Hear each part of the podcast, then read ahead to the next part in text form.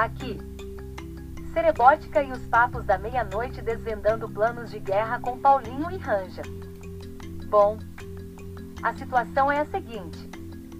O exército revolucionário já controla cerca de 150 metros da Marechal Floriano em frente ao quartel do Boqueirão.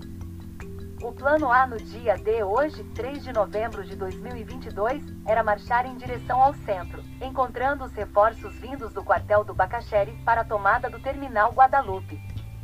Mas na hora H, agentes infiltrados na Vila Oficinas e no sítio cercado avisaram pelo Telegram que se fechassem o terminal do Carmo ou interrompessem o Interbairros, o pau ia comer feio e não tem conversa o comando propôs uma rota alternativa, desviando pelos aliados menonitas, atacando a linha verde em Blitzkrieg perto da Havan, mas o pessoal da cavalaria ponderou sobre os riscos de passar perto da Vila Fane, território sabidamente dominado pelas temíveis torcidas organizadas da Copa Suburbana. Depois do pronunciamento em live nacional do capitão em chefe, na noite de hoje, o pessoal da inteligência entendeu tudo e disse que era uma estratégia para ganhar tempo também decifraram a ordem codificada secreta Vão Dormir como reagrupar em Brasília.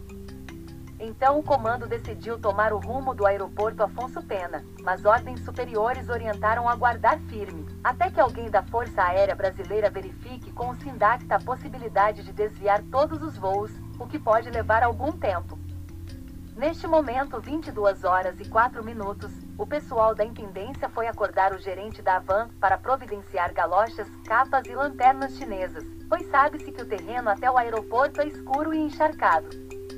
Os rapazes do Serviço Secreto SS já conseguiram a senha do Wi-Fi e uma extensão elétrica secreta dentro do quartel, e a avaliação é a de que agora podem resistir até duas semanas guardando a posição em prontidão. Assim, eles continuam obrigando os comunistas de São José dos Pinhais a desviar pela Avenida das Torres, o que pode ter um efeito moral devastador para o inimigo. Avante patriotas! Seu Baal! O moral da tropa está alto. A única discussão foi quando alguém propôs cantar evidências, pois hino nacional o tempo todo estava ficando chato. A polêmica foi grande, todos sabem que o chitão é dos nossos mas o Chororó e aqueles filhos transviados são comunistas pervertidos. Sabia que foi o Sandy Júnior que gravou aquela mensagem satânica no disco da Xuxa? Os trouxas não sacaram ainda que o Boqueirão já é um país independente desde a década de 90. Boquer é estratégico. Do grego strategis. Do inglês strategy já que eles querem o Messias, que usem esse mapa que dei de bandeja e façam uma peregrinação subindo os montes do Alto Boqueirão até a mansão do Henrique Cristo. Aqui.